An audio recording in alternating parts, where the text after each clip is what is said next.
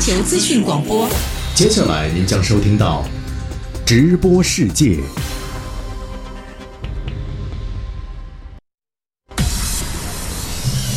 国际新闻实时报道，热点事件全面聚焦，环球资讯广播，直播世界。俄罗斯黑海舰队总部遭袭，六人受伤。乌克兰运粮船最快将于八月一号起运。二零二三年，日本防卫费将不设上限。专家表示，日本此举意在实现军事扩张，谋求成为军事大国。联合国及多国官员高度评价中国军队为维护世界和平做出的贡献。韩国执政党内部分歧加剧，代理党首引咎辞职。巴西大选将迎关键节点，现总统博索纳罗与前总统卢拉为最有力竞争者。环球声观察今天带来“美式谎言依赖症”系列之一：受够谎言的美国老百姓还会相信谁？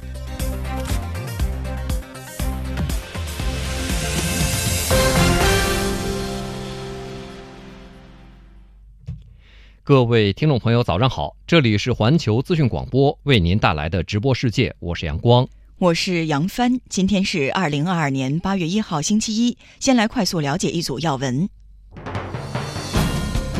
中华人民共和国国防部七月三十一号在人民大会堂举行盛大招待会，热烈庆祝中国人民解放军建军九十五周年。中共中央总书记、国家主席、中央军委主席习近平和李克强、栗战书、汪洋、王沪宁、赵乐际、韩正、王岐山等党和国家领导人出席招待会。由中国路桥工程有限责任公司投资开发和建设运营的肯尼亚首都内罗毕快速路，七月三十一号正式投入运营。肯尼亚总统肯雅塔在出席相关仪式时，称赞中企承建的道路项目大力帮助解决内罗毕交通堵塞的状况。伊朗副外长兼伊朗核问题首席谈判代表巴盖里七月三十一号表示，为尽快结束因美国单方面非法退出伊朗核问题全面协议造成破坏性复杂局面而进行的谈判，伊朗愿与伊核协议其他相关方，特别是恢复履约谈判协调员密切合作，再给美国一次展示诚意和负责任行事的机会。当地时间七月三十一号，根据美国白宫医生发布的一份声明称，截至当天早间，美国总统拜登新冠病毒检测结果仍然呈阳性，他目前感觉良好，并继续采取隔离措施。声明中写道：“鉴于拜登复阳，白宫医疗团队仍在继续每天对其健康情况进行监测。”美国东南部佛罗里达州奥兰多市七月三十一号发生一起枪击事件，造成七人受伤。美国枪支暴力档案网站最新统计数据显示，美国今年以来已经有超过2.5万人因枪支暴力失去生命，发生382起造成至少四人死伤的大规模枪击事件。中国地震台网正式测定，七月三十一号二十一时四十二分，在巴基斯坦西南部，北纬二十五点零五度，东经六十三点六度发生五点一级地震，震源深度十公里。据当地媒体消息，截至目前还没有收到人员伤亡或财产损失的报告。这里是环球资讯广播为您带来的直播世界，下面关注今天的焦点话题。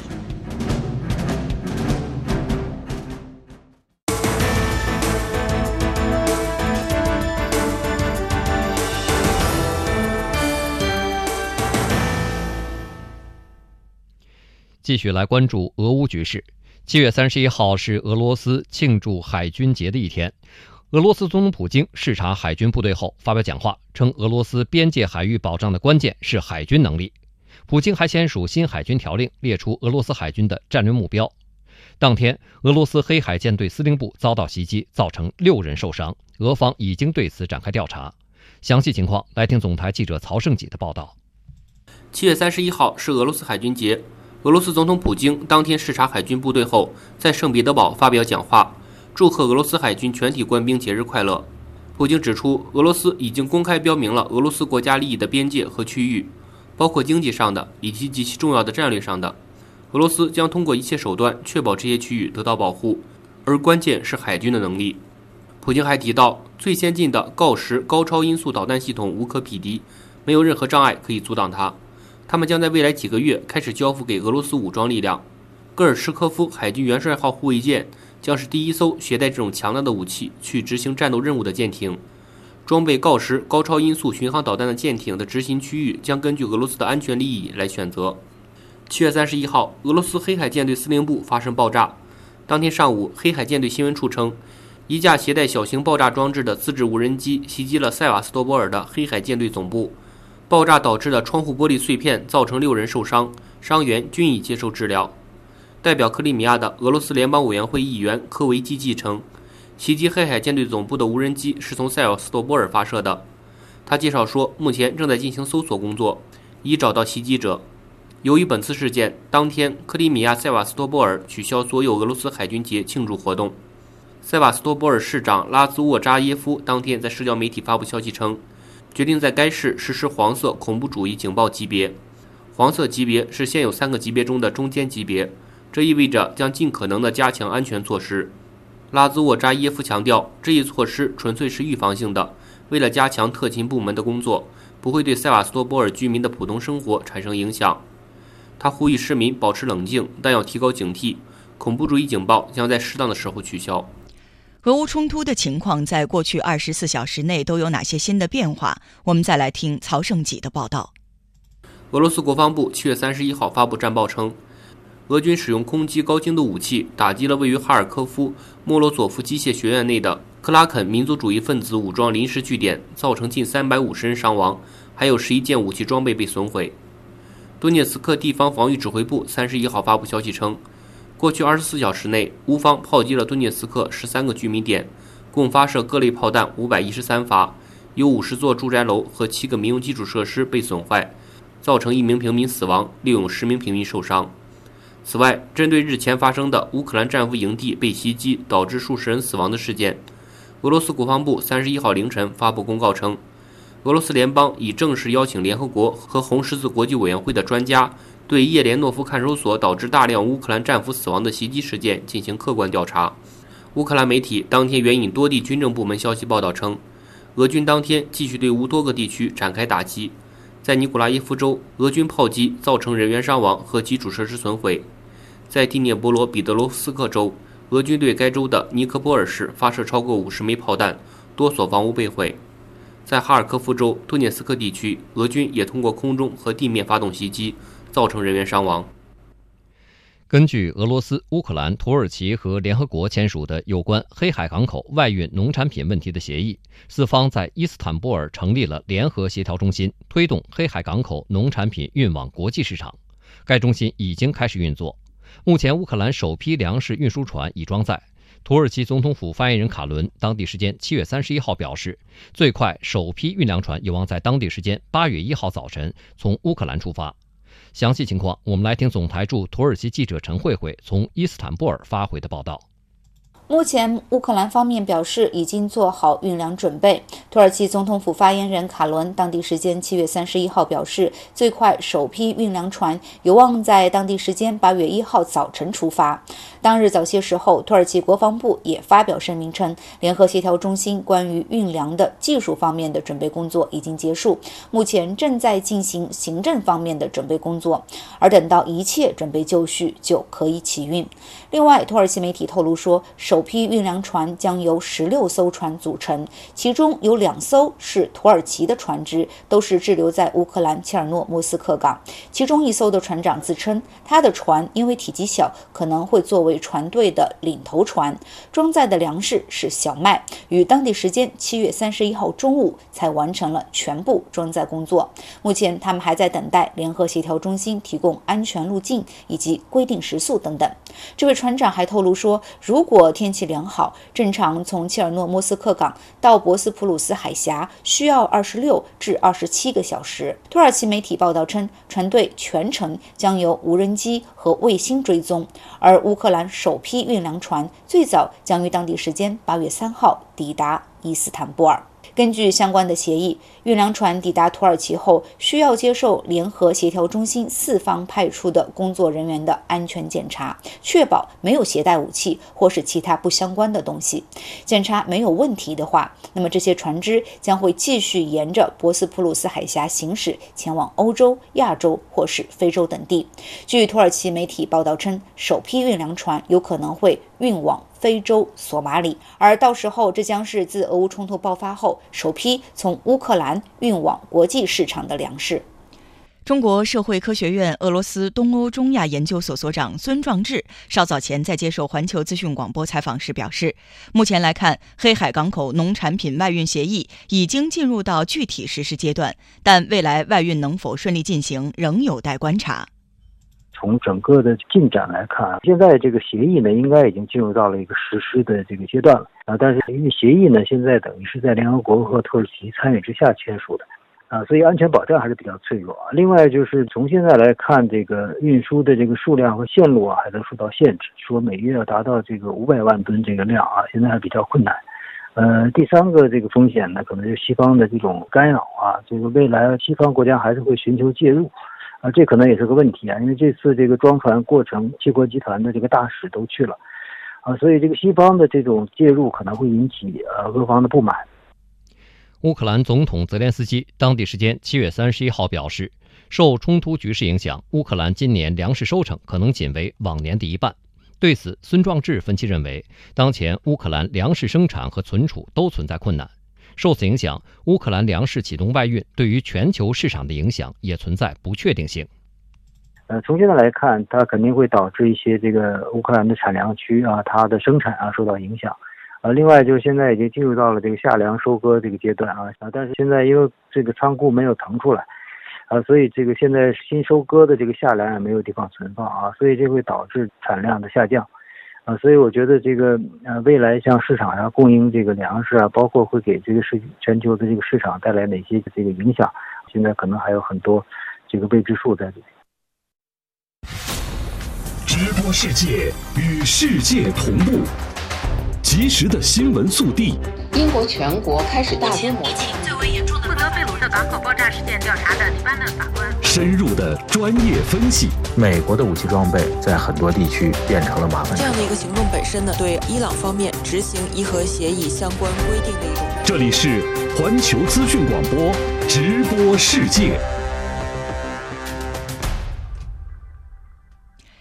今年巴西将迎来总统选举，八月五号是其中的一个关键节点，因为在这一天之前，巴西各党派需要推举出他们各自的总统候选人。随着八月五号的到来，巴西选举大战的氛围也越来越浓厚。那么，参加今年巴西总统角逐的主要有哪些人物？请听总台驻巴西记者雷香平的报道。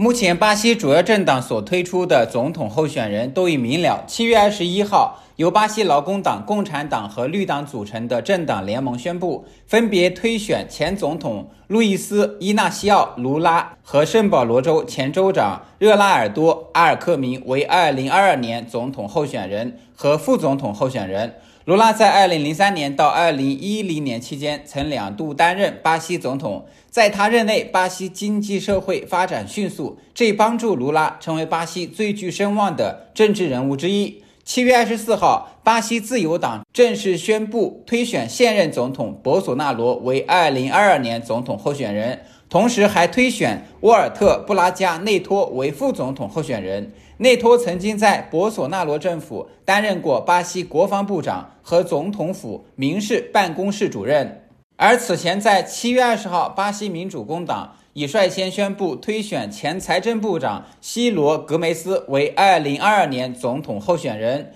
近期的多项民调显示，卢拉的支持率暂时领先，博索纳罗的支持率位居第二。根据巴西此次选举法律程序要求，从8月16号开始，所有登记注册的总统候选人将开启竞选造势活动。到十月初，巴西将举行全国投票活动。根据以往的经验，巴西大选往往要进入第二轮才能够决出胜负。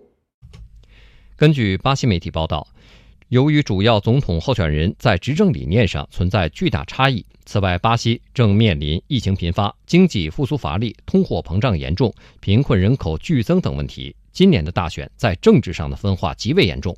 这种分化都有哪些具体的体现？我们再来听雷湘平的报道。日前，多位分析人士对总台记者表示，预计于今年十月举行的大选，当前竞争十分激烈，主要候选人前总统卢拉和现任总统博索纳罗均利用对对方的恐惧来吸引选民。选举将在政治对立和分化的氛围中进行，选战尚未拉开序幕，但卢拉与博索纳罗之间的火药味已很浓。卢拉团队日前发布了一个主题为“复苏巴西”，包含一百二十一点施策方向的方案。根据该方案，巴西当前最紧急的任务是通过应急措施和推行结构化改革，来恢复大部分巴西民众的生活条件。为此，卢拉将致力于推动出台新劳动法，把社会保障扩展到所有不同的职业人群，采取措施遏制通货膨胀，并增加针对富裕人群的税收。卢拉多次表示，巴西没有理由存在饥饿的情况，必须终结这种情况。卢拉提出的这些主张，主要是针对博索纳罗执政期间出现的巴西经济发展乏力、通货膨胀高涨、贫困人口增多等问题。而博索纳罗近期的表态主打反腐牌，提醒巴西民众，卢拉所在的劳工党在执政期间出现了一些腐败问题，并警告说，如果左翼政党再次执政，可能会继续产生腐败等问题。与此同时，博索纳罗政府还采取了一些积极措施改善民生，尤其是加强对中下层老百姓的生活补贴。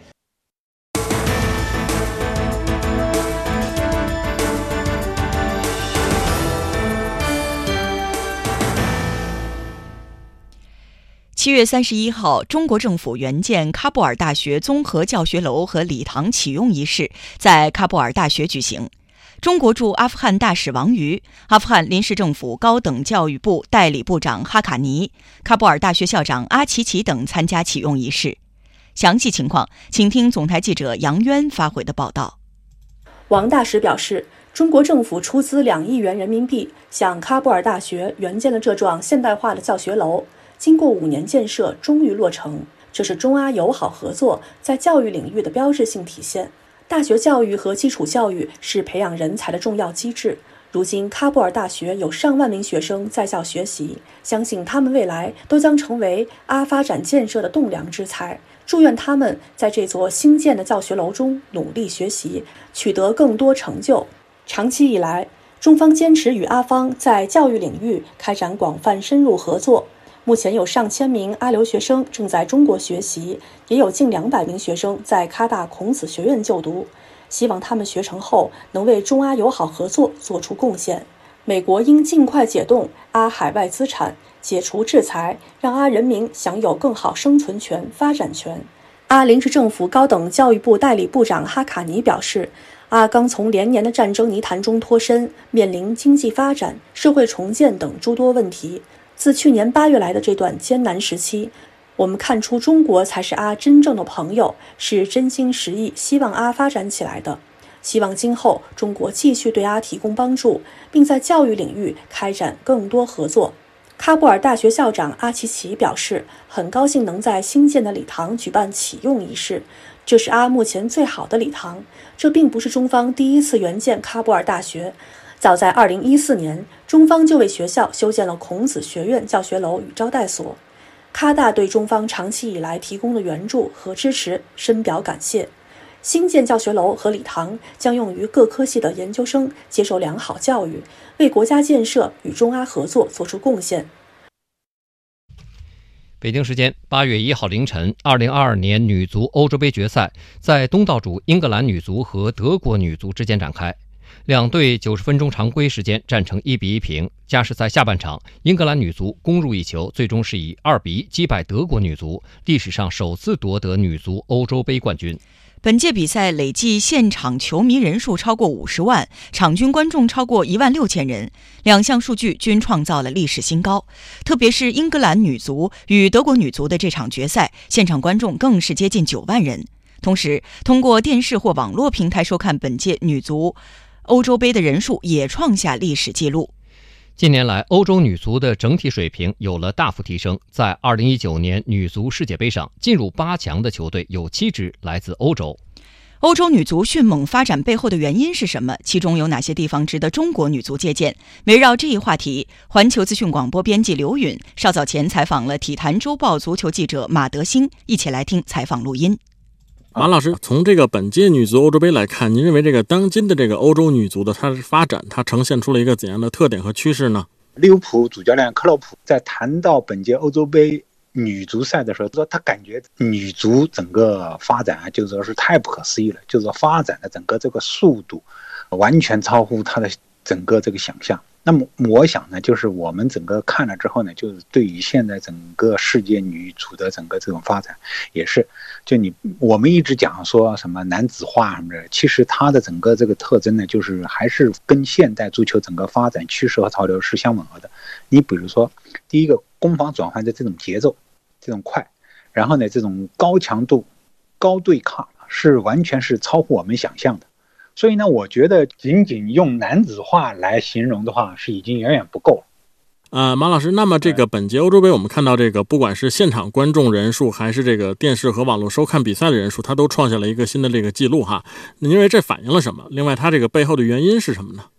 整个女足运动啊，就是说是这几年来，不管是国际足联也好，欧足联也好，亚洲也好，就是都在想办法，就是说全面发展。等于是作为整个足球运动发展中的一个新的一个增长点也好，或者是一个新的看点也好，都是在全力以赴的推广。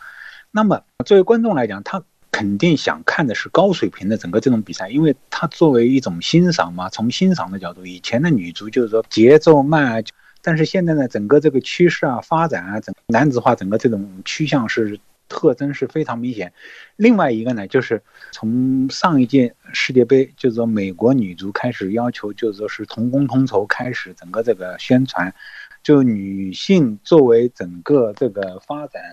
在社会中的整个这种地位啊，整个这种提升啊有直接的整个这个关系。不光是今年的整个这个欧洲杯，你想上个赛季的欧冠联赛也创下了整个这个观众的记录。呃，这个跟目前的女足发展的整体的潮流或者是趋势，呃，重视女足运动是相吻合的。因为以前很多观众啊只看男足的比赛，但是现在也发现了，就是说是女足有女足运动的整个这种特征和乐趣。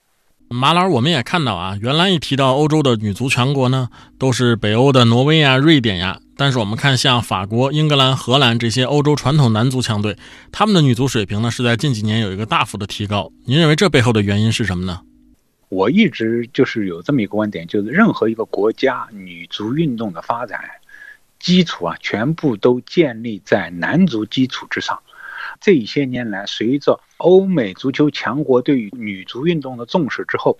就是把发展男足运动的那些管理模式、运作模式，特别是商业化的整个这种运作模式啊，直接嫁接过来。然后在技战术方面呢，也是用男足的整个那一套东西来训练女足。像你刚才说到的法国啊、荷兰啊等等，就是他们就是说男足的基础摆在那边，所以拿过来之后，就是说有力的提升了。呃，整个女足运动的发展，那么您认为欧洲男女足的成功有哪些地方是值得咱们能够学习借鉴的呢？我觉得学习和借鉴的东西很多。你如果从技战术角度来讲，不是光重视一个女足就足够的，而是要把男足的整个这个水平同时能够提升起来，一块来共同来促进整个中国足球，包括女足的发展，这是一个。第二一个就是从去年开始，就是中国女足现在是越来越多的球员走出去。在欧洲整个这种踢球的，我觉得这是一个好事，就是我们有越多的球员走出去之后，能够看到、真正了解到欧洲女足运动的整个这种发展和趋势，这种管理日常的整个环境去了解，这个呢也是有利于中国女足的整个这个发展。从整个这个管理也好，或者是从运营或者是商业运作整个。角度来讲呢，就是欧洲女足俱乐部，他们一个很重要一个特征就是男带女，就是欧洲的豪门俱乐部现在纷纷都建立女足，像最典型的就是最新一个就是皇马搞起了女足。那么就是对于中国的职业俱乐部而言，就是怎么有效的让男足来带动女足，这个也是一个需要我们认真的去研究的一个课题。所以呢，我觉得就是整个要借鉴学习东西啊，就是一句话两句话，恐怕很难全面概括，有很多东西，方方面面都值得去学习。这里是环球资讯广播为您带来的直播世界。稍后七点的节目当中，继续为您带来更多新闻资讯。The world in a minute。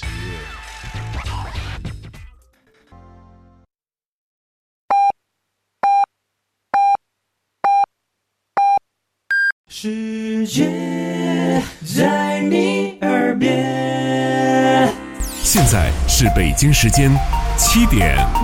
这里是中央广播电视总台环球资讯广播，环球资讯，世界在你耳边。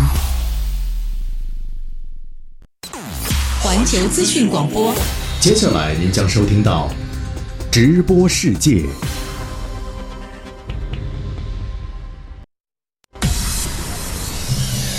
际新闻实时报道，热点事件全面聚焦，环球资讯广播直播世界。各位听众朋友，早上好！这里是环球资讯广播为您带来的直播世界，我是阳光，我是杨帆。今天是二零二二年八月一号。在上个时段里，我们带您关注了俄罗斯黑海舰队总部遭袭，六人受伤，乌克兰运粮船最快将于八月一号起运。巴西大选将迎关键节点，现总统博索纳罗与前总统卢拉为最有力竞争者。接下来您还将会收听到，二零二三年日本防卫费将不设上限。专家表示，日本此举意在实现军事扩张，谋求成为军事大国。联合国及多国官员高度评价中国军队为维护世界和平做出的贡献。韩国执政党内部分歧加剧，代理党首引咎辞职。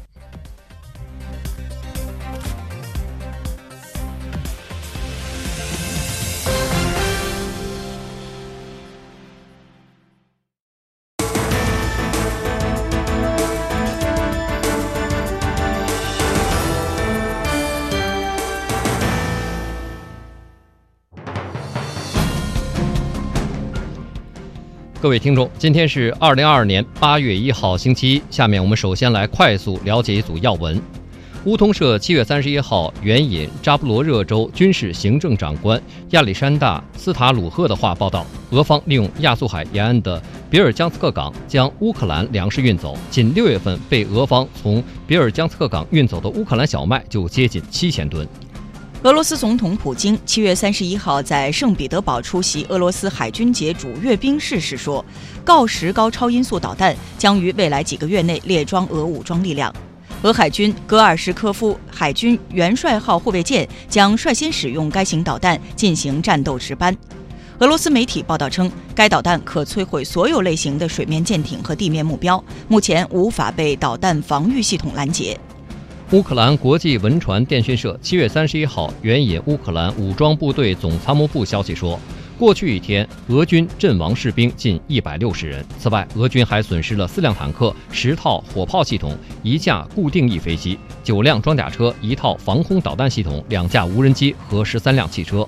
伊朗副外长兼伊朗核问题首席谈判代表巴盖里七月三十一号表示，为尽快结束因美国单方面非法退出伊朗核问题全面协议造成破坏性复杂局面而进行的谈判，伊朗愿与伊核协议其他相关方，特别是恢复履约谈判协调员密切合作，再给美国一次展示诚意和负责任行事的机会。菲律宾前总统拉莫斯七月三十一号因感染新冠病毒引发的并发症，在首都马尼拉一家医院去世，享年九十四岁。菲律宾总统马克思随后在一份声明中向拉莫斯家人表示慰问。美国东南部佛罗里达州奥兰多市七月三十一号发生一起枪击事件，造成七人受伤。美国枪支暴力档案网站最新统计数据显示，美国今年以来已有超过二点五万人因枪支暴力失去生命，发生三百八十二起造成至少四人死伤的大规模枪击事件。这里是环球资讯广播为您带来的直播世界，下面关注今天的焦点话题。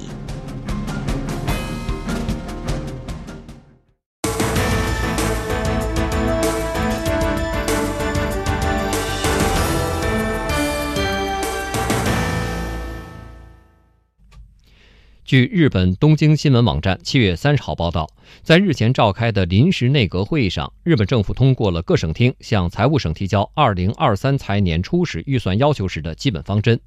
会议决定，防卫费将作为特例，不设上限，在年底的预算制定过程中进行探讨。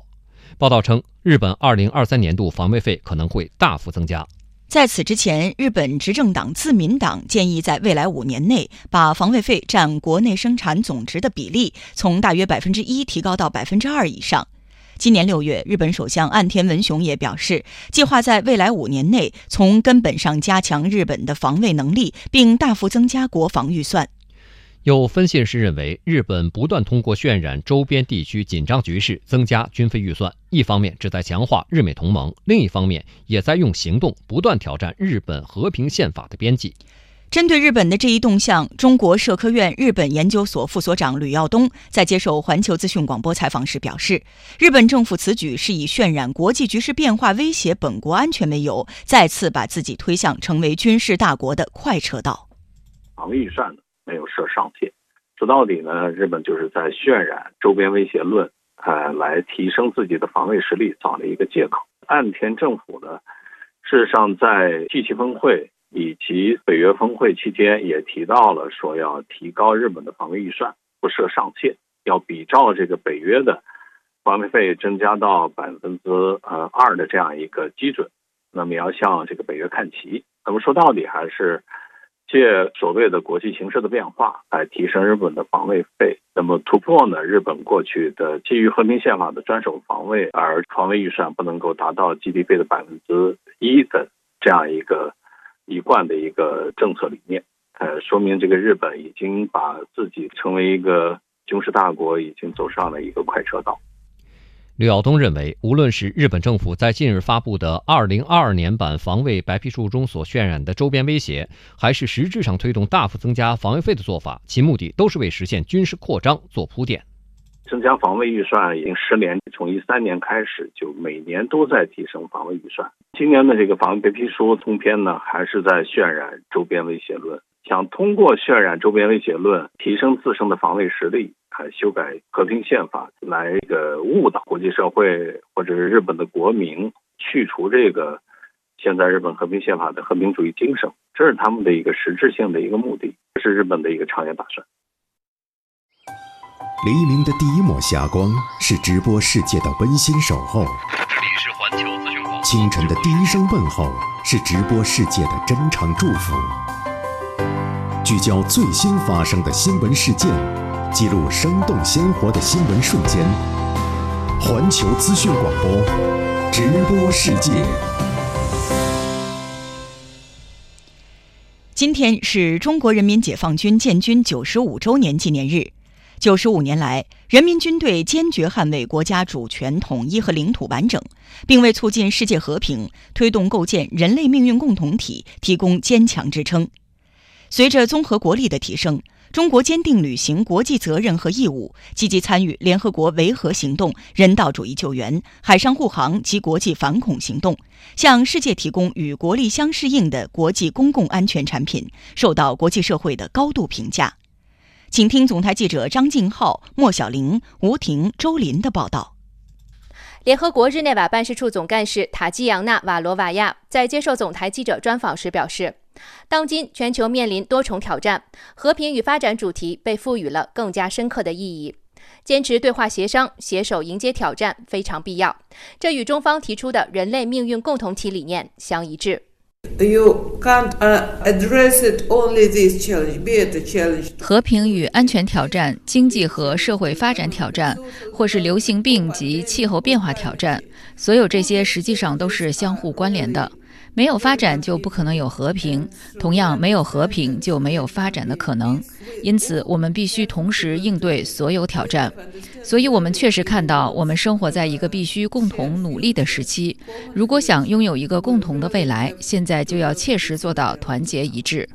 近年来，中国和老挝在推进军队院校建设以及联演联训和人员培训等方面加强务实合作。七月十九号至二十九号，中国和老挝两军在老挝成功开展了“和平列车二零二二”人道主义医学救援联合演习暨医疗服务活动，提高了两军卫勤分队联合行动、应急反应和协同处置能力。此次联演是我军卫生列车首次出境参演，首次跨境投送。老挝人民军总后勤部卫生局局长坎平普马乔准将在接受总台记者采访时，高度评价两军合作关系。到目前为止，我们老中两军间的团结合作日益加强，并愈发紧密，向全面纵深发展。说到我们两军间的互助合作，更是有很多亮点，比如军事与医疗人才的培养、各项技术人才的培养等等。此外，还援建了军营、学校、医院等基础设施。我认为，我们在过去的老中两军的互助合作成果是突出的，未来也将继续深化合作。这充分体现出我们两国两军间的团结友谊精神将不断持续发展下去。近日，我驻非洲多国使领馆举行庆祝中国人民解放军建军九十五周年招待会。多国国防官员高度评价不久前召开的第二届中非和平安全论坛部长会议，表示愿共同维护国际和地区和平安全，凝聚合作共识，推进中非和平安全合作提质升级。埃塞俄比亚国防军总参谋长贝哈努高度赞誉中国军队在保卫国家主权、安全和发展利益、促进世界和平与稳定等方面发挥的领导作用。他说。埃塞俄比亚和中国的关系极为健康、友好、密切。两国通过政治、经济、文化、教育、卫生，特别是国防和安全领域的交流与合作，不断提升互信，持续深化关系。相信未来两国在军事领域的高水平合作必将得到加强和取得更加丰硕的成果。埃塞俄比亚国防部长亚伯拉罕对中国人民解放军建军九十五周年表示衷心祝贺。他说：“中国人民解放军在全球和平与安全格局中扮演了极为重要的角色，期待中国在这个急需包容、平衡和秩序的新时代发挥日益重要的作用。值此中国人民解放军成立九十五周年之际，向中国人民解放军致以最诚挚的美好祝愿。”赞比亚国防部长卢福马表示，中国人民解放军是一支伟大的军队，为维护世界和平发展和公平正义发挥了重要作用。赞中两军交往历史悠久，合作成果丰硕，感谢中国军队长期以来对赞比亚国防军的援助。赞方愿进一步深化两军友好合作关系，共同维护地区和世界和平。中国人民解放军为新中国在解放和发展的斗争道路上取得的成功作出重要贡献。中国人民解放军是中国人民取得丰硕发展成果的坚强后盾。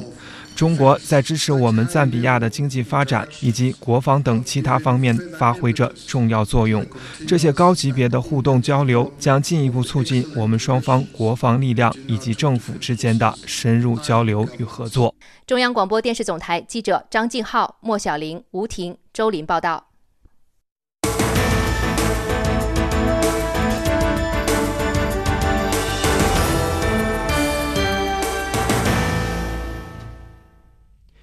韩国执政党国民力量党代理党首兼院内代表全庆东七月三十一号宣布辞去代理党首职务，并表示将尽力推动该党转为紧急对策委员会体制。全庆东突然宣布辞职背后的原因是什么？来听总台驻韩国记者张云的报道。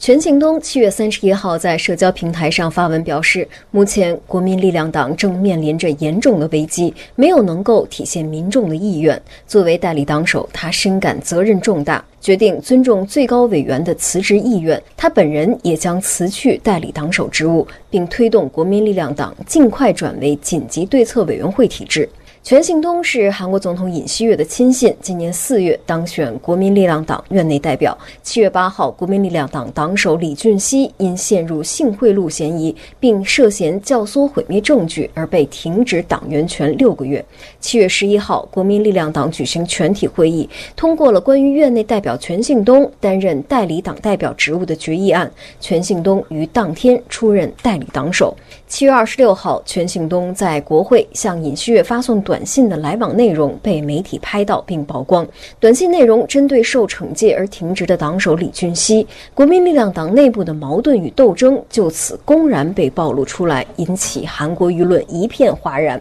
国民力量党最高委员裴贤镇。赵修真和尹永硕随后接连申请辞职，全信东也认为很难再履行代理党首职务，因而辞职。那么，全庆东辞去代理党首职务之后，国民力量党将面临什么样的局面？继续来听记者张云的报道。国民力量党在随着尹锡悦政府上台成为执政党后，立刻围绕着新一任党首职位展开内部斗争。执政党内部不仅围绕针对李俊熙性贿赂嫌疑的惩戒决定而冲突不断，作为尹锡悦亲信的院内代表全信东和国会议员张纪元也开始发生争执。在执政党内斗不断的情况下，不仅国民力量党的支持率长时间徘徊在百分之四十以下，总统尹锡悦的支持率也一路走低。据韩国民调机构盖洛普七月二十九号发布的民意调查结果显示，尹锡悦的施政好评率为百分之二十八，首次跌破百分之三十，而差评率则攀升到了百分之六十二。韩国舆论普遍指出，在韩国面临着高通胀、高利率的经济困难的情况下，如果执政党想真正从水深火热中挽救民生，就应该首先结束内部斗争，恢复处理国家政务的动力。全信东在重重压力之下，不得不辞去代理党首职务，执政党也从此不得不转换为紧急对策委员会体制。然而，有意见认为，国民力量党很难顺利转为紧急对策委员会体制，因为转入紧急对策委员会体制的前提是最高委员会功能丧失。亲尹锡悦派和亲李俊熙派对此有着明显的分歧，再加上根据现行的国民力量党规，紧急对策委员会委员长的任命需要经。过全国委员会的表决，而且只能由党首或代理党首任命，因此这极有可能引发另一场纠纷。执政党群龙无首，内斗不断，势必会对执政党的执政能力，甚至总统的领导力产生负面影响。尹锡悦政府在执政不足百天之时，究竟能否安然度过这一段执政党内部的混乱时期，我们还需要继续观察。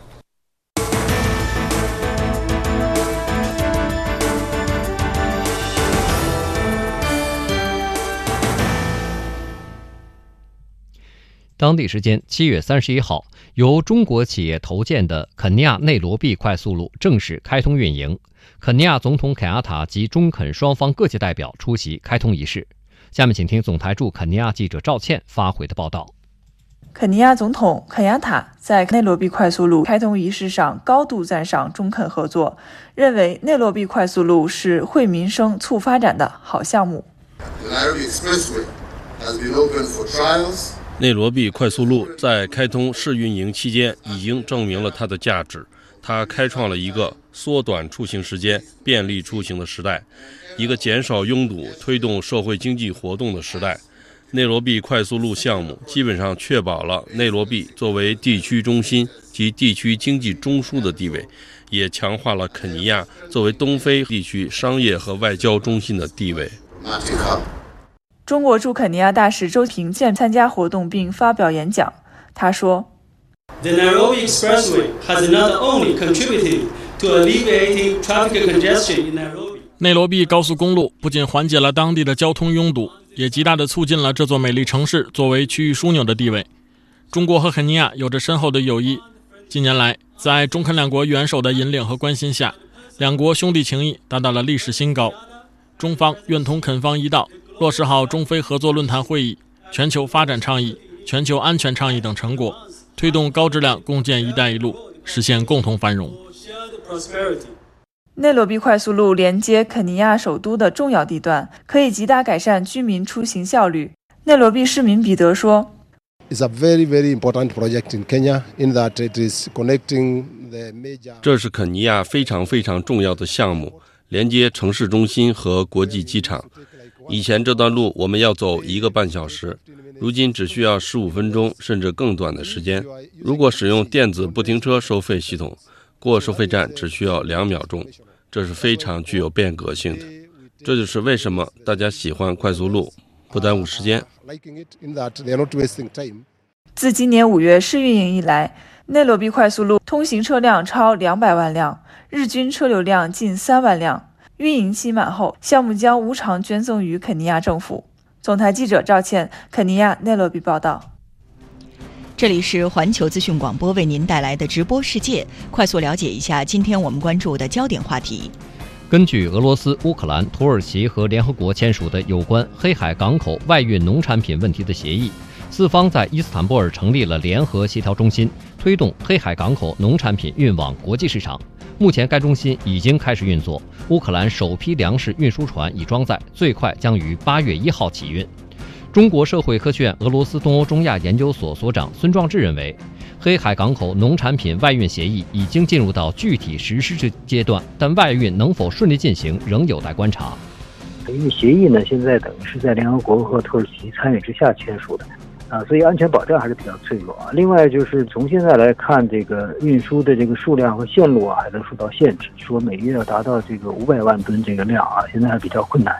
呃，第三个这个风险呢，可能是西方的这种介入可能会引起呃俄方的不满。据日本媒体报道，在日前召开的临时内阁会议上，日本政府通过了各省厅向财务省提交二零二三财年初始预算要求时的基本方针。会议决定，防卫费将作为特例，不设上限。报道称，据此，日本2023年度防卫费可能会大幅增加。中国社科院日本研究所副所长吕耀东认为，日本政府此举是以渲染国际局势变化、威胁本国安全为由，再次把自己推向成为军事大国的快车道。防卫预算没有设上限，说到底呢，日本就是在渲染周边威胁论，呃，来提升自己的防卫实力，找了一个借口。那么突破呢？日本过去的基于和平宪法的专守防卫，而防卫预算不能够达到 GDP 的百分之一的这样一个一贯的一个政策理念，呃，说明这个日本已经把自己成为一个军事大国，已经走上了一个快车道。其他方面的消息。伊朗副外长兼伊朗核问题首席谈判代表巴盖里七月三十一号表示，为尽快结束因美国单方面非法退出伊朗核问题全面协议造成破坏性复杂局面而进行的谈判，伊朗愿与伊朗协议其他相关方，特别是恢复履约谈判协调员密切合作，再给美国一次展示诚意和负责任行事的机会。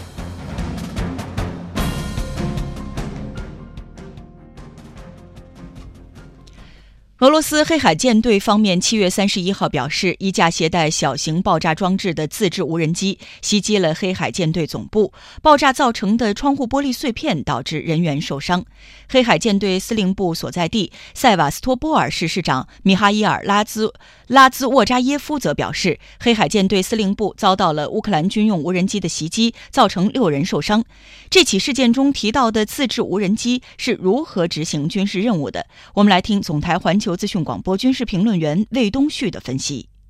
能够发动空中袭击的自制无人机主要有两种，第一种呢是在民用无人机的平台上进行改造，那么一些四轴的啊这种小型的无人机操作起来非常的简便，非常的容易，而且呢在低空飞行的时候，一般的啊对空搜索雷达是没有办法对它进行探测、跟踪和识别的，所以呢它可以带一些小型的炸弹。啊，比如说啊，利用一些这个枪榴弹加装一个羽毛球啊，就可以改造成一个能够投掷的炸弹，然后再利用这种民用的呃无人机飞到目标区的上空。啊，采用远程遥控的方式，就可以把这个羽毛球炸弹扔下去。虽然说威力不大，但是呢，具备一定的破坏效果啊。针对一些这个人员，甚至包括普通的民用的建筑物，还是能够造成伤害的。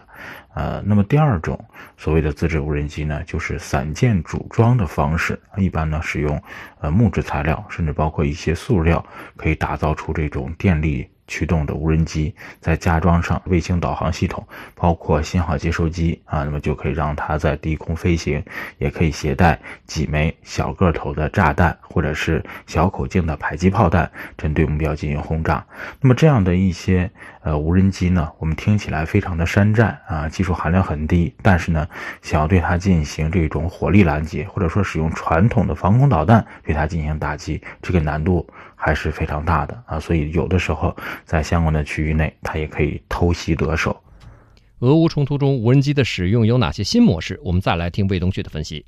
在俄乌冲突的过程当中，双方都大量的使用了侦察无人机和察打一体无人机，可以针对对方的地面目标进行侦察和定位以及身份的判断，啊，也可以引导己方的火力进行精准的火力覆盖。第一波次的火力打击之后，啊，如果说有一些漏掉的目标，啊，无人机又看到了，还可以对相关的这个区域进行这种二次的火力覆盖。所以无人机不仅可以侦察目标，还可以进行这种。火力打击效果的一个评估，啊，除此之外呢，察打一体无人机即察即打。在战场上发现了对方的这种高价值目标啊，不需要再呼叫炮火，马上就可以使用机下的这种精确制导弹药，针对目标进行直接的猎杀。那么如果说拥有完善的情报系统，那么针对对方的指挥官他的身份和位置能够判定，那么这种察打一体无人机也可以起到空中猎手或者是空中狙击手的这样的一个作用。那么在相关的区域内，反无人机的技术既有常规的啊，也有非常规的，既有硬杀伤的。也有软杀伤的啊，比如说俄方所使用的铠甲 S 一这种弹炮合一的防空战车，针对中小型的无人机杀伤的能力比较强。包括呢，像道尔 M 二啊这种机动部署的中近程的防空导弹啊，它上面有对空搜索雷达，也有火力照射雷达，针对乌克兰所使用的 TB 二型骑手无人机，具备更强悍的空中火力打击能力。那么除此之外呢，呃，像无线电的干扰设备，也可以针对一些小型无人机，包括改装无人机和山。寨无人机进行这种呃信号的干扰啊，让它没有办法呃接收到卫星的导航信号或者是遥控信号啊，这样的话，无人机在空中飞行的时候就会变成无头的苍蝇，就会失能，也会失效。您现在收听的是环球资讯广播，从耳边到指尖，时刻刷新资讯世界，环球资讯。北京时间七点三十分，这里是环球资讯广播为您带来的直播世界。下面我们来关注气象信息，连线中国气象局天气点评师程璐。程璐你好，杨帆你好。嗯，今天天气最需要我们关注的是什么？呃，最需要我们关注的一个是台风，另外呢就是高温的北扩。我们先来说一下台风。呃，今年这个台风显得是很难缠。我们看一下这个台风的编号，就知道到目前为止才生成了有六个。那么今年第五号台风桑达，今天早上五点钟是热带风暴强度。呃，那么它的中心呢是位于山东成山呃头南偏东方向，大约二百七十公里的这个黄海南部海面上。呃，它未来呢会以每小时五到十公里的速度向北偏东方向缓慢的移动，强度会逐渐的减弱。那么今年第六号台风。毕斯呢，也是热带风暴这样的一个级别。早上五点钟，位于呃呃，它的中心位于韩国济州岛南偏东方向，大约二百五十公里的东海北部海面上。呃，那么未来的话，它会以每小时三十五到呃三十到三十五公里这样的一个速度向北偏西方向移动，强度会逐渐的减弱并且消散。呃，那他们的影响呢，主要是集中在海上。今天呢，包括了像黄海中部、南部、啊东海东部都会有六级以上的大风。那桑达还有毕斯中心经过的附近海面，风力可能会有八级，阵风九到十级。所以中央气象台今天早晨是在继续发布着台风的蓝色预警。另外呢，目前台湾以东洋面还有一个热带扰动正在活动，未来有可能会加强，并且在副热带高压南侧的这个东风引导之下逐渐西行。本周初它就会影响到江南南部。华南，那像明天到五号，也就是到周五，福建、广东、广西降雨都会有明显的自东向西逐渐增强的这样的一个趋势，普遍的强度可以达到中到大雨，部分地区有暴雨。那这里降水的到来有可能会浇灭高温。杨凡，嗯，既然已经说到华南等地的高温，就再给我们说说全国高温的走势吧。嗯，好的。呃，其实要说到高温呢，一定要说一下副热带高压它的位置，因为今天开始呢，它会继续的，呃，它会再度的这个呃西伸北抬，所以高温的范围会明显的。扩大起来，尤其是会向北方发展，像华北的南部、陕西南部、黄淮、江汉，呃，还有江淮西部等地也会加入到高温的行列当中。而且湿度大，本周这个呃闷蒸桑拿天儿在北方也会上线。此外呢，像四川盆地一带的高温也会发展增多。呃，那么我们具体来说一下，今天中央气象台一早就发布的高温黄色预警。那么今天白天主要是新疆南疆盆地、陕西南部、湖北、江南、华南、四川东部、重庆等地。会有三十五度以上的高温天儿，其中像呃新疆南疆盆地，还有湖南的东部、江西、浙江南部、福建西部、四川东部、重庆西部，还有广西的东北部、广东中北部等地的部分地区，最高气温甚至会达到三十七到三十九度。那么四川的东南部、重庆西南部等地局部地区可能会达到四十度以上。呃，那未来一周的话，重庆可能需要大家特别注意，可能有频繁的最高气温达到或超过四十度的现象，所以大家一定要注意防暑降温的问题。杨帆，好的，感谢中国气象局天气点评师程璐。国际新闻实时报道，热点事件全面聚焦，环球资讯广播，直播世界。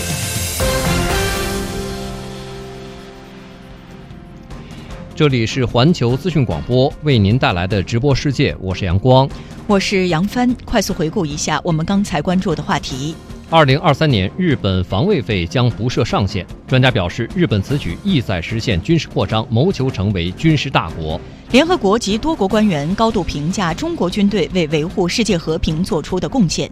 韩国执政党内部分歧加剧，代理党首引咎辞职。接下来，您还将收听到《环球深观察》美式谎言依赖症系列之一：受够谎言的美国老百姓还会相信谁？食品涨价，通胀率走高。阿联酋政府出台新政策稳物价。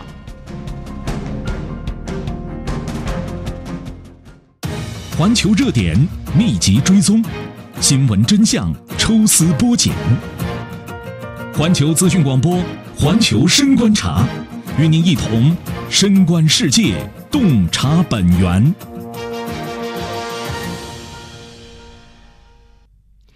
近日。美国商务部公布的首次预估数据显示，二季度美国国内生产总值按年率计算下滑百分之零点九，这是美国经济连续第二个季度萎缩，标志着美国经济陷入技术性衰退。但美国政府对此却一再粉饰，坚持称没有衰退。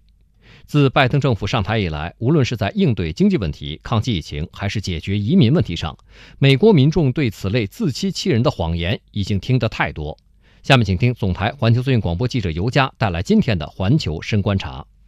尽管美国拜登政府极力否认经济衰退，但经济学界普遍认为，国内生产总值连续两个季度环比出现下滑，就意味着经济衰退。在美国国内，不少经济学家直言，衰退不是可能出现，而是已经发生的事实，并且将持续一段时间。前白宫经济学家阿瑟拉福说：“How can they forecast a fifty？” 怎么有些人还预测美国有百分之五十的可能性会陷入衰退呢？衰退明明已经发生了。美国第一季度国内生产总值下降了，第二季度也是下降的。我们已经陷入衰退，而且这种衰退还将持续一段时间。And this is going to last for a while.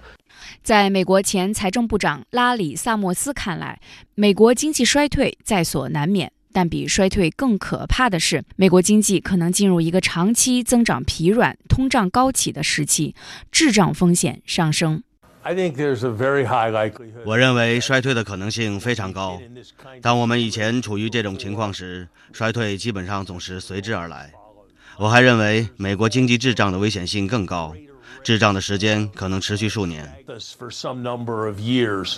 数据摆在眼前，但还要闭眼说一些一戳就破的谎言，这已经是美国政府在应对经济问题上的惯用伎俩。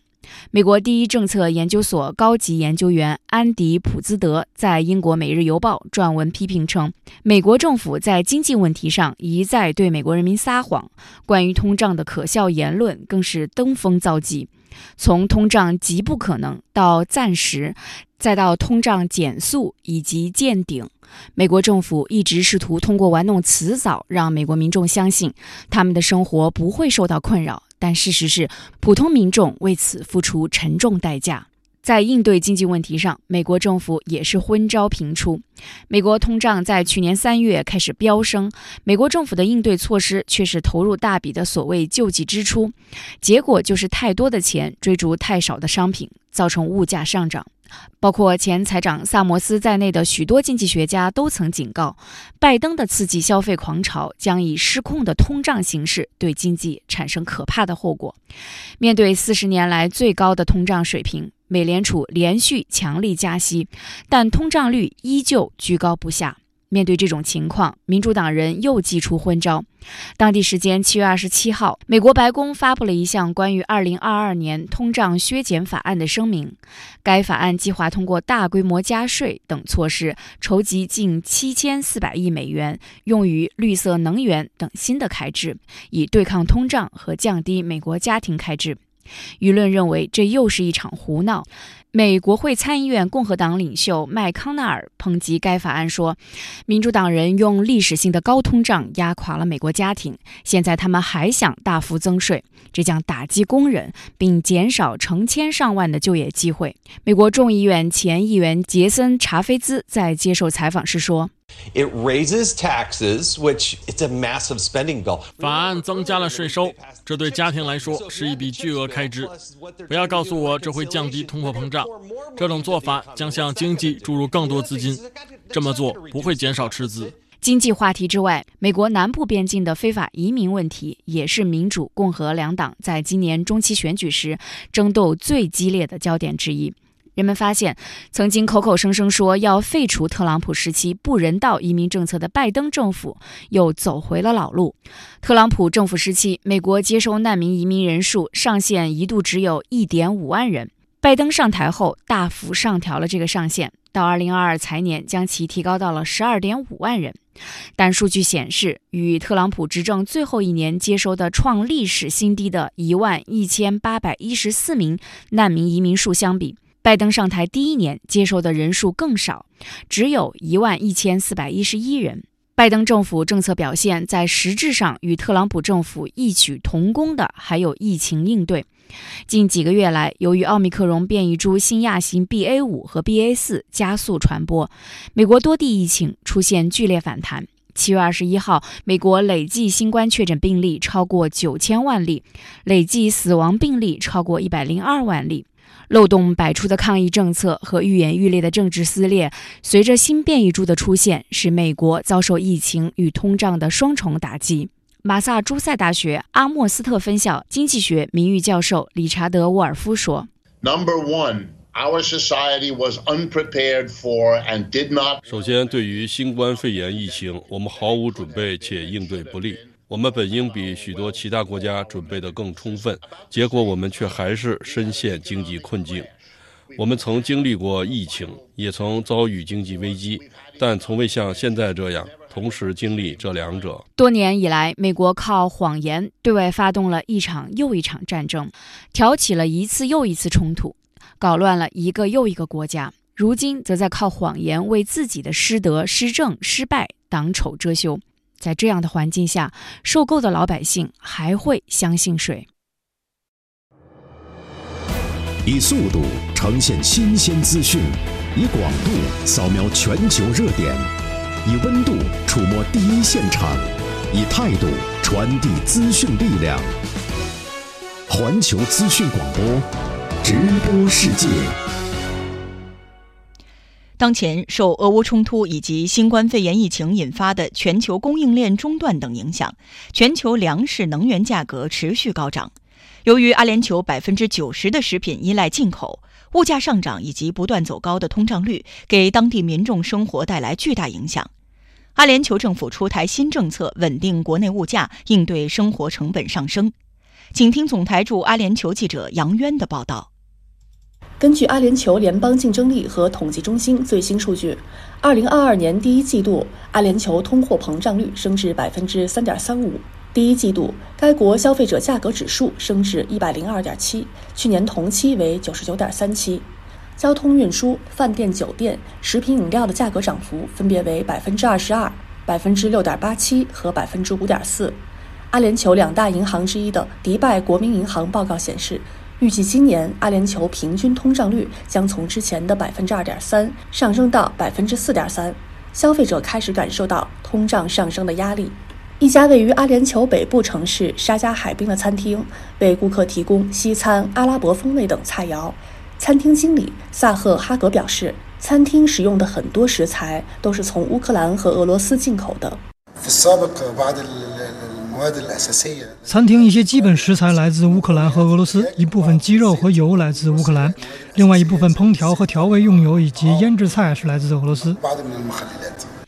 哈格说，近几个月食品价格在全球范围内上涨，给他们带来一定压力，餐厅不得不提高了一些菜品的价格。同时，餐厅也增加了开放式自助餐等促销活动，吸引更多顾客。餐厅方面，肉、鸡、鱼等部分菜品价格有小幅的上涨，但涨幅并不大，菜品涨幅将近百分之十。随着全球通货膨胀的影响，阿联酋居民也感受到生活成本上涨的压力。近几个月，迪拜超市出售的牛奶、鸡蛋、肉类、蔬菜价格都有不同程度上涨。一些消费者表示，为了节省开支，不得不减少购买商品数量。在位于迪拜市内的一家大型连锁超市，记者了解到，超市经营者一直寻找控制价格的方式和手段，帮助本地消费者抵御通胀压力。这家大型连锁超市每周和每月都有促销活动。此外，该连锁超市还大力推广其自主品牌产品，这些产品价格更加经济实惠。超市经理哈马迪说。众所周知，食品价格上涨并不仅仅发生在阿联酋，当然这会对很多方面都有影响。我们努力保护消费者权益，因此超市会打折促销，降价幅度从百分之四十至百分之七十五不等，涉及不同种类的商品。比如，超市出售的一部分面粉从国外进口，一部分面粉是阿联酋工厂生产的。为了稳定国内物价，阿联酋政府于七月下旬出台一项新政策，规定经销商若想提高食用油、鸡蛋、鲜奶、大米、糖、家禽、肉类等十种基本商品价格，必须首先获得经济部批准。超市经理哈马迪说：“阿联酋政府会监管一些重要类别的产品价格，作为零售商，我们必须遵守这些规定。”如果这些商品中的任何商品涨价，零售商需要和政府沟通，提供为何要涨价的证明。总台记者杨渊，阿联酋迪拜报道。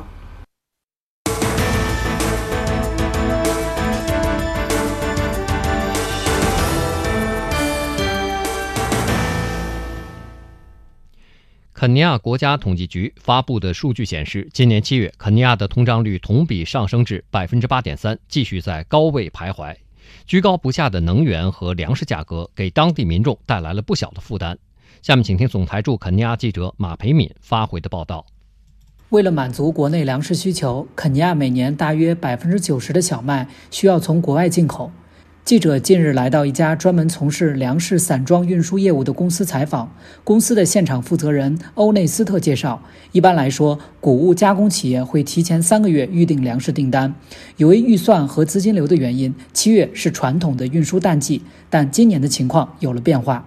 Usually around July season right now，一般来说，七月我们运输的粮食很少。但是今年没有出现这样的情况，反而小麦进口不断增加。一般来说，从俄乌地区的散货粮食是从每年八月份开始，持续到十一月，不断运输到肯尼亚。由于俄乌冲突引发的不确定，肯尼亚开始寻求从其他市场获得小麦。That cargo coming in。欧内斯特说，虽然肯尼亚已经改从阿根廷、澳大利亚等国进口小麦，但是粮食价格依然居高不下。Basically used to give used to give us about 30% of the wheat that was consumed. 我们一般从俄罗斯和乌克兰获得大约三成的小麦。俄乌冲突的确影响到了肯尼亚的粮食进口，没有船停泊，很难获得粮食货物。我们近期的确也处理了一些来自俄罗斯的货物，不过不太多，所以肯尼亚开始转向其他市场进口粮食，缓解粮食不足。不过食物的价格被推得很高。目前，肯尼亚正面临四十多年来最严重的干旱，数百万人受灾。欧内斯特说，为了缓解粮食短缺的情况，肯尼亚正积极协调从国外进口玉米，以满足国内需求。由于干旱、粮食欠收，政府最近允许从其他国家进口白玉米。我们知道现在是非常重要的时刻，我们必须全力应对。为了缓解民众生活成本上升的压力，肯尼亚政府日前决定将向谷物加工企业提供补贴。农业部还指示零售商降低玉米粉的价格。此外，肯尼亚谷物加工协会还呼吁政府免除进口小麦百分之十的关税，以使他们能够进一步降低面粉价格。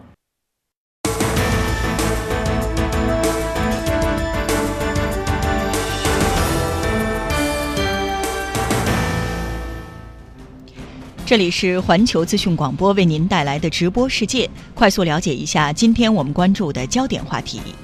根据俄罗斯、乌克兰、土耳其和联合国签署的有关黑海港口外运农产品问题的协议，四方在伊斯坦布尔成立了联合协调中心，推动黑海港口农产品运往国际市场。目前，该中心已经开始运作，乌克兰首批粮食运输船已装载，最快将于八月一号起运。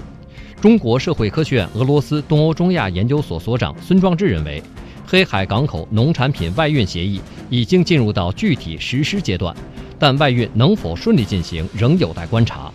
因为协议呢，现在等于是在联合国和土耳其参与之下签署的，啊，所以安全保障还是比较脆弱啊。另外就是从现在来看，这个运输的这个数量和线路啊，还都受到限制，说每月要达到这个五百万吨这个量啊，现在还比较困难。呃，第三个这个风险呢，可能是西方的这种介入可能会引起呃俄方的不满。据日本媒体报道，在日前召开的临时内阁会议上，日本政府通过了各省厅向财务省提交二零二三财年初始预算要求时的基本方针。会议决定，防卫费将作为特例，不设上限。报道称，据此，日本二零二三年度防卫费可能会大幅增加。中国社科院日本研究所副所长吕耀东认为，日本政府此举是以渲染国际局势变化威胁本国安全为由，再次把自己推向成为军事大国的快车道。防卫预算没有设上限，说到底呢，日本就是在渲染周边威胁论，呃，来提升自己的防卫实力，找了一个借口。那么突破呢，日本过去的基于和平宪法的专守防卫，而防卫预算不能够达到 GDP 的百分之一的。这样一个一贯的一个政策理念，呃，说明这个日本已经把自己成为一个军事大国，已经走上了一个快车道。好，接下来我们有请环球资讯广播特约体育观察员赵思恒带来昨夜今晨最新体坛资讯的梳理与点评。体坛观察，大家早上好。首先呢，我们来关注一下 F 一赛场。昨晚，2022年 F1 匈牙利大奖赛正赛在亨格罗林赛道上演。第十位出发的红牛车队车手维斯塔潘，凭借着稳定的发挥和出色的策略，成功拿到赛季第八冠。梅奔双雄汉密尔顿和拉塞尔分列二三位。由于里卡多的十秒罚时，朱冠宇最终是位列第十三。这场比赛，我们要重点来谈一下法拉利车队。在这场比赛当中，他们再次出现了非常严重的策略失误。从二三位发车的塞恩斯和勒克莱尔最终只排名第四和第六。二停呢是一个迷之时刻，当各个车队纷纷换上中性胎时，勒克莱尔却换上了硬胎。硬胎速度是不及软胎和中性胎的，所以说法拉利这样的一个战术安排给后面的比赛带来了隐患。第四十一圈，维斯塔潘利用轮胎的优势超越了勒克莱尔，虽然短暂被勒克莱尔追回，但是呢又在第四十五圈。再次超越勒克莱尔，抢占先机。使用硬胎的勒克莱尔呢，可以说是吃尽了苦头。第五十四圈，勒克莱尔又被身后的拉塞尔超越，勒克莱尔只好放弃第三的位置。三停进站换上软胎，出站后呢是排在第六，他也成为了前六位车手当中唯一一位三停换胎的车手。另一位法拉利车手塞恩斯在倒数第七圈是被汉密尔顿超越。所以说这场比赛，法拉利的策略啊，真的是让人哭笑不得。不知道什么时候法拉利的策略组才能回到正常呢？接下来我们回到足球赛场，今天凌晨最被人关注的一场比赛，当属女足欧洲杯决赛了。二零二二年女足欧洲杯决赛在温布利大球场打响，东道主英格兰女足对阵德国女足，最终双方上演了一场精彩激烈的对决。英格兰队在加时赛完成绝杀，二比一战胜德国，在家门口成功夺冠，这也是英格兰女足首夺女足欧洲杯的冠军。常规时间之内，双方都没有再改写比分，所以比赛被拖入到了加时赛。第一百一十二分钟，英格兰队右路开出角球到了禁区，禁区内呢是一片混乱。最终，凯利在乱中捅射破门，拯救了球队，完成了绝杀。通过本届女足欧洲杯赛事，我们不难看出，欧洲各支女足的进步之快、实力之强，是向世界女足发起了一个强有力的集团化的冲击。本次决赛共有八万七千一百九十二名观众现场观战，这一数据也创造了女足欧洲杯历史上的现场观赛人数新纪录。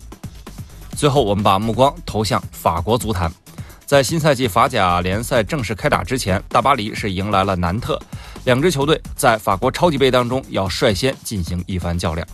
此役，姆巴佩停赛，吉尔迪埃是派出了梅西、内马尔、塞维奥拉这样的一个进攻三叉戟。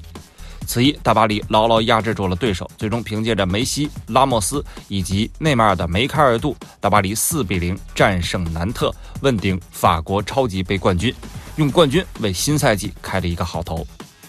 这场比赛，梅西是当选了全场的最佳球员。此役他效率极高，四次打门，三次射正，七次过人，六次成功，可以说是大巴黎进攻端最有威胁的球员之一。当前，